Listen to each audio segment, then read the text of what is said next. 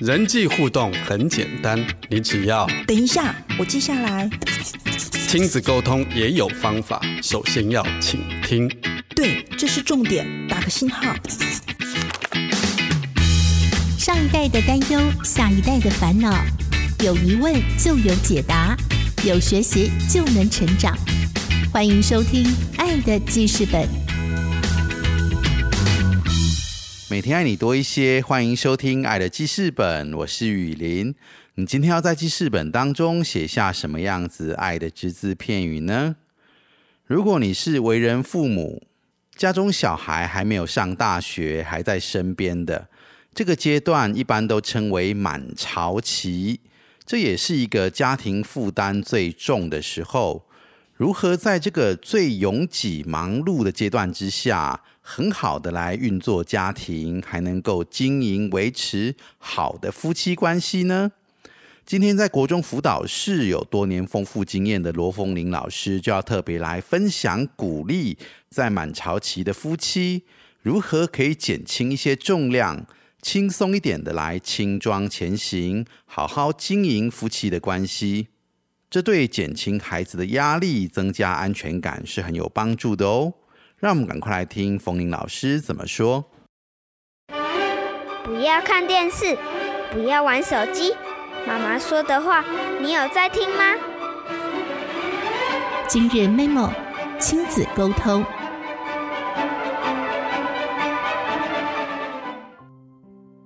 各位听众，大家好，我是罗凤玲，很高兴今天能够来《爱的记事本》来跟大家分享有关于婚姻教养的议题，然后就自己的一些经验的分享。那我今天特别呢，想要针对婚姻的这个部分呢，来跟大家分享。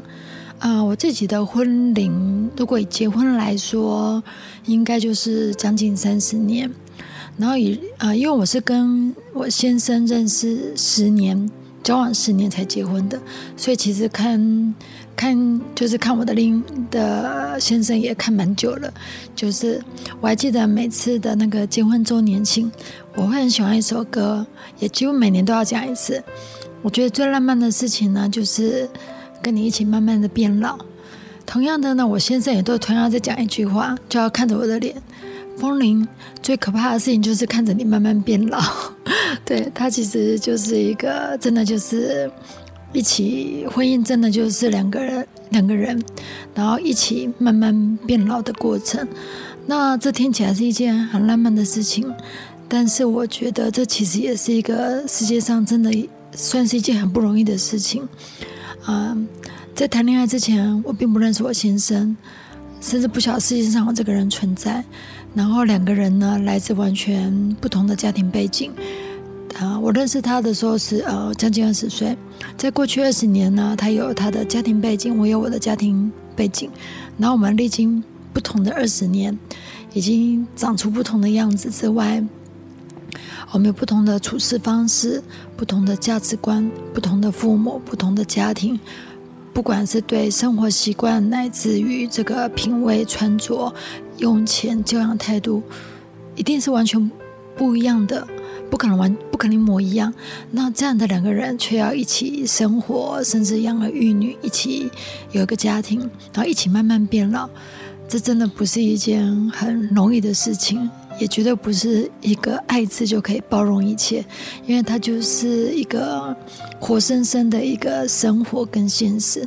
所以我想要特别来分享这个婚姻的一个部分的一些心得。那我常常会提想说的是，我想我比较喜欢用彩虹这个比喻来形容婚姻。我相信蛮多人都会觉得彩虹蛮美丽的。彩虹之所以美丽，绝对不是因为它的红色很漂亮。那就全部变红色，那也不叫彩虹。然后，呃，黄色很漂亮，那就全部就变成黄色，那那那也不叫彩虹。所以其实就像是彩虹，我们会觉得它很美丽，正因为它彼此有七个颜色，甚至更多颜色这样子，肉眼看得到看不到的。它是因为各种颜色共存，而且各自保留了它的颜色。所以才成成成为一个彩虹，才让人觉得很美丽。我相信大部分人都不会觉得彩虹不好看，因为它就是很美丽，因为各种颜色在一起这样子。好，所以我这边特别想要分享的第一个观点是说，无论婚龄有多久，无论你跟你的配偶、先生或者是太太，不管是认识有多久、相处有多久，不管你认为他当你的另一半有多久，他仍旧永远是所谓独特的一个个体，永远不要把它变成你想要成为的样子。我为什么会这样讲呢？嗯，我们我们人跟人相处，不要，尤其是跟所谓最亲的一个配偶，我们我们跟任何人相处，都一定会有一些看对方不喜欢、不顺眼，不管是个性啊、缺点啊、卫生习惯各方面，但是我们不会想要去改变别人，因为他们跟我们可能只是同事或朋友，但是唯独他是我们另外一半的时候，我们好像对于我们的不喜欢、不顺眼，好像会想要去改变他，所以我常常会看到啊、很多人会想要改变另外一半，尤其我比较常听到的是身为太太的想要去改变先生，那当然就不太容易改啊。我刚刚有跟大家分享，在你们恋爱之前是完全来自于不同的成长过程，那是一个好几年的时间呢。搞不好你三十岁才认识尹先生，他过去三十年都没有参与，你却要在利用你，你却要在他成为伴侣之后就想要改变他。我觉得这基本上这个观念就会让婚姻中充满痛苦。因此我，我真的觉得要一直承认对方彼此是有差异的人，嘿，然后也尊重这个差异存在。然后，因为我们如果想要去改变对方，第一个几乎都会失败，那我们就感到痛苦；第二个，被改进的人也不会快乐，因为他如果知道你只想改变他，某部分意思就是说你否认我，你不能欣赏我本来的样子。然后可能有一部分是可以改，他如果自己觉得是需要修改的，但是如果有些像是个性啊，像是这种价值观真的很难改的东西，那你要一直改它，你就会发现不仅失败率高，真的就是变成一个婚姻的破口，因为它它就是一件很困难的事情，所以啊。不要觉得一直想要改变对方，甚至想要改造成你喜欢的人，那他仍旧是独特的人。即便他是你的另外一半，但是他也不不该成为你所谓喜欢改造成你喜欢的样子。我觉得你我们当初会跟另外一半结婚，大部分就是因为欣赏他本来的样子，而不是欣赏他被我们改造后的样子。我一直觉得这个是一个在婚姻里面一个很重要的一个看见。那我很欣赏一个哲学家，他叫做蒙恬。他有一句话我一直一直是放在心里的。他有句话是这样说的：如果觉得自己是绝对正确的时候，其实是最需要反省的时候。他就说很多东西都是相对的，所以没有所谓绝对的存在。如果我们坚信自己是绝对的正确的时候，其实这样子一个心态，好，一我我才是正确的时候。这样的心态往往就是很容易引发一些冲突跟所谓很悲惨的情形。嘿，就像是我们现在很多的战争，人类历史上很多有面战争都是因为觉得啊，我是绝对优秀的民族，我的立出发点绝对是对的，说要攻打你。好，那我就举一个啊，我在网络上看看到资讯，我就以这个来做举例。举例来说好了，可能会很多人会觉得说，爱干净是对的，也绝对正确的。好。假设爱干净，你你认为是绝对正确的，那对于对方没有那么爱干净，你可能就会觉得说我是对的啊，那我要修改你，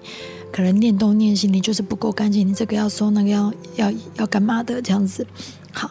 但是我在网络上看到一则资讯，给大家分享一下，他就说呢，房间呢，因为新闻下的标题通常比较浮夸一点，他就说呢。房间像狗窝的人，通常会有一些优点。房间像狗窝，就代表他并不是一个干净整洁的人，应该是个凌乱的人。他说呢，房间像狗窝的人呢，第一个，他的外表光鲜亮丽。怎么说呢？嗯，我还不晓得大家记不记得，我们前阵子有个立委，就是蛮光鲜亮丽的立委，他有一次晒出他的那个房间，我觉得还令我蛮震惊的哦，就是蛮乱的这样子。那他这边提特别提到说呢，像我们女生啊，要出门的时候呢，常常可能翻遍了衣柜，试穿了十件衣服，然后丢了满地，乱乱的，然后漂漂亮亮的出门。那回到家可能很累，根本也不会去整理那个堆的衣服，这样，所以房间就会乱乱的。其实我觉得还蛮有道理的。我自己某些时候就是会这个样子，比如说啊，假设我今天有个比较正式的场合，那我可能在想，哎，我今天要穿什么，然后一时想不到，我就要先试穿一下，看一下配什么配什么。那可能要出门前，可能终于打扮好了，还算是光鲜亮丽，但是我房间不可否认就会乱乱的。对，好，那就是这样子。但是，我我可能在某些极爱干净人的眼中，就不是所以所谓非常的干净整齐的一个人。但是，对啊，但是我至少出门是光鲜亮丽的这样子。好，举例来说哈，那第二个呢，他也特别提到说呢，房间凌乱的人，他其实是很会利用空间的人。我觉得其实也蛮有道理的，因为我们。哎，就是可能我们看到东西就会去去塞去干嘛的，充分利用空间，所以看起来乱乱的这样子。好，另外呢，他说房间凌乱的人呢，记忆力惊人，因为能够在乱七八糟中还能够继续的活着，继续的工作，继续的生活，势必他的记忆力不会太差。我想要说，我就觉得自己有被说中的感觉，因为我是那种，嗯，我的书桌没办法保持太整齐，甚至某部分我却觉得。需要有一定的乱乱，我好像是思绪好像会稍微清楚一点这样子，然后，所以有时候我找不到东西的时候，我就是，尤其在紧急的时候，嘿，所以我常常说，啊，我常常是被某些人，呃，常常被人家称赞说，哎，风铃是个解决问题能力蛮不错的人，那我就会回答说，因为我需要常常解决我自己。制造出来的麻烦，就是我可能找不到东西，然后事情又很紧急，我我就得用那种很高的效率去去解决一些问题，这样就解决自己制造出来的麻烦。我只是举例来说，嗯，或许房间没有这么井然有序，它有一些缺点，但是你也不可否认，在凌乱中它仍旧有一些优点。其实啊，历史上一些蛮有名的科学家，他们都是乱的出名的哈。好，我是举这个比较。报章杂志的这个新闻，所以如果你觉得爱干净是绝对正确的，你其实就不能容忍我刚刚说的这些事情，什么房间凌乱啊，东西乱摆啊。但是它其实某部分来说，也也也有它的一些优点，所以真的没有什么绝对的。所以我觉得婚姻中的第一个分享就是不要想要去改造对方、改变对方，甚至不要大小事都拼命的改，那真的会让彼此很痛苦。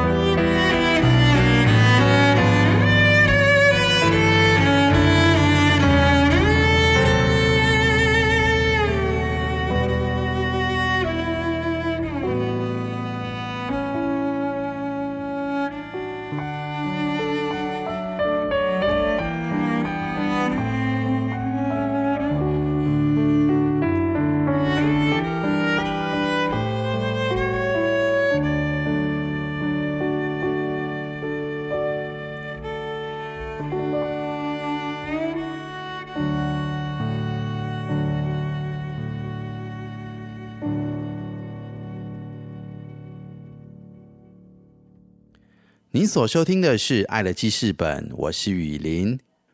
有时候夫妻之间在满潮期，事情已经够多了，如果每件事情都还要抓得很紧的话，那就应该会不堪负荷，关系也很难好好的经营和维持。如何在某些地方放手，而某些地方又继续坚持呢？该怎么调配重心，或是转换眼光？其实有一些小技巧是可以学习的，来听听在国中辅导室有多年辅导家长孩子经验的罗凤玲老师，他给我们一些很好的建议。那第二个呢，我想要特别分享的是。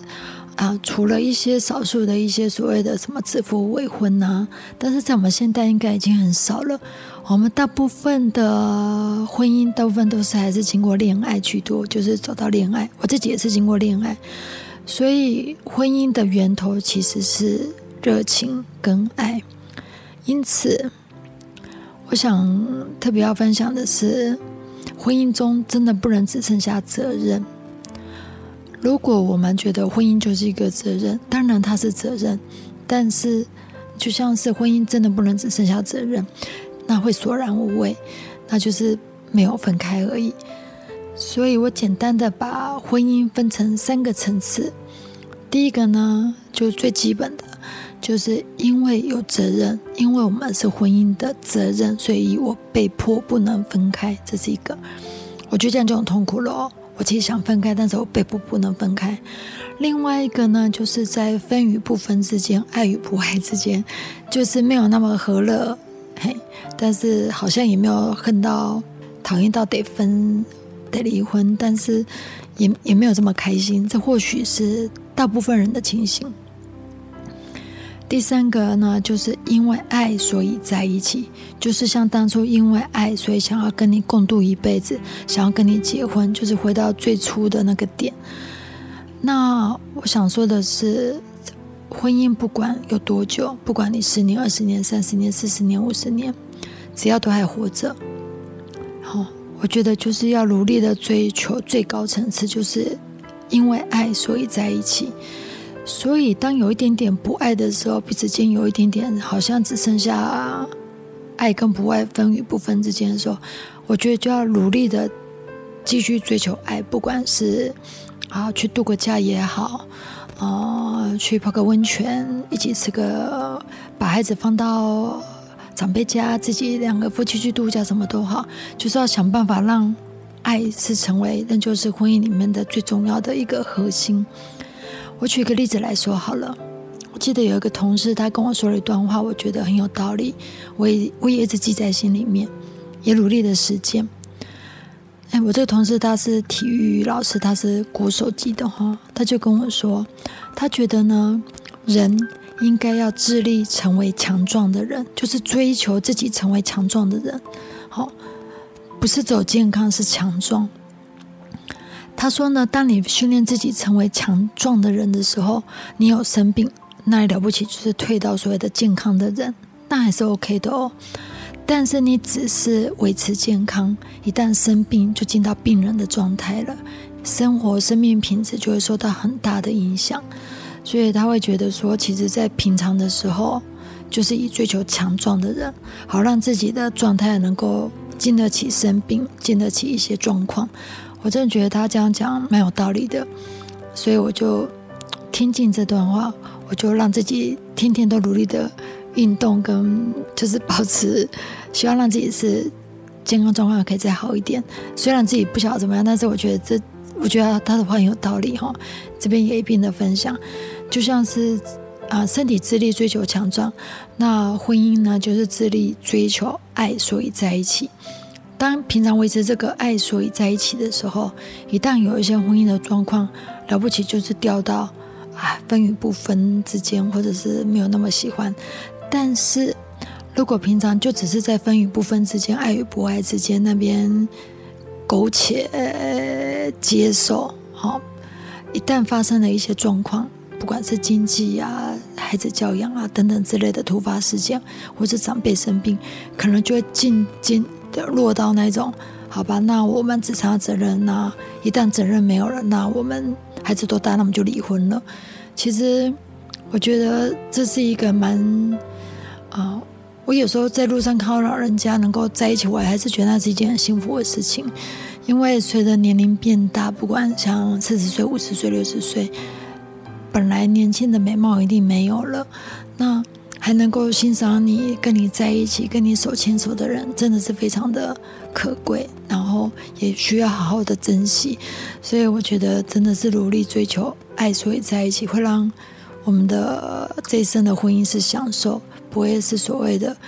嗯，不喜欢的两个人被迫生活在一起，我觉得这点是可以努力的，所以我就我真的觉得婚姻中还是要以追求爱，所以在一起为目标。嗯，